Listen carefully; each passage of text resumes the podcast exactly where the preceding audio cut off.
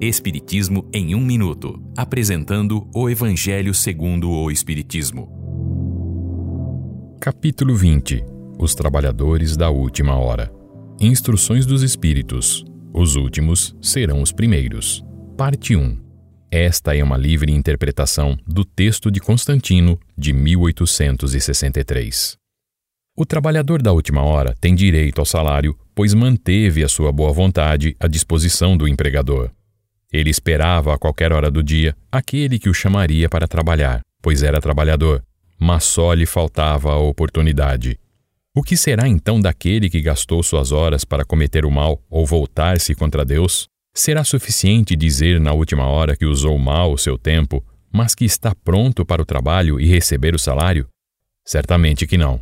O Senhor lhe dirá que não tem trabalho para ele, pois perdeu tempo e terá que aprender novamente. Quando estiver disposto ao bem, deverá ir até Deus, que abrirá seu vasto campo de trabalho a qualquer hora do dia.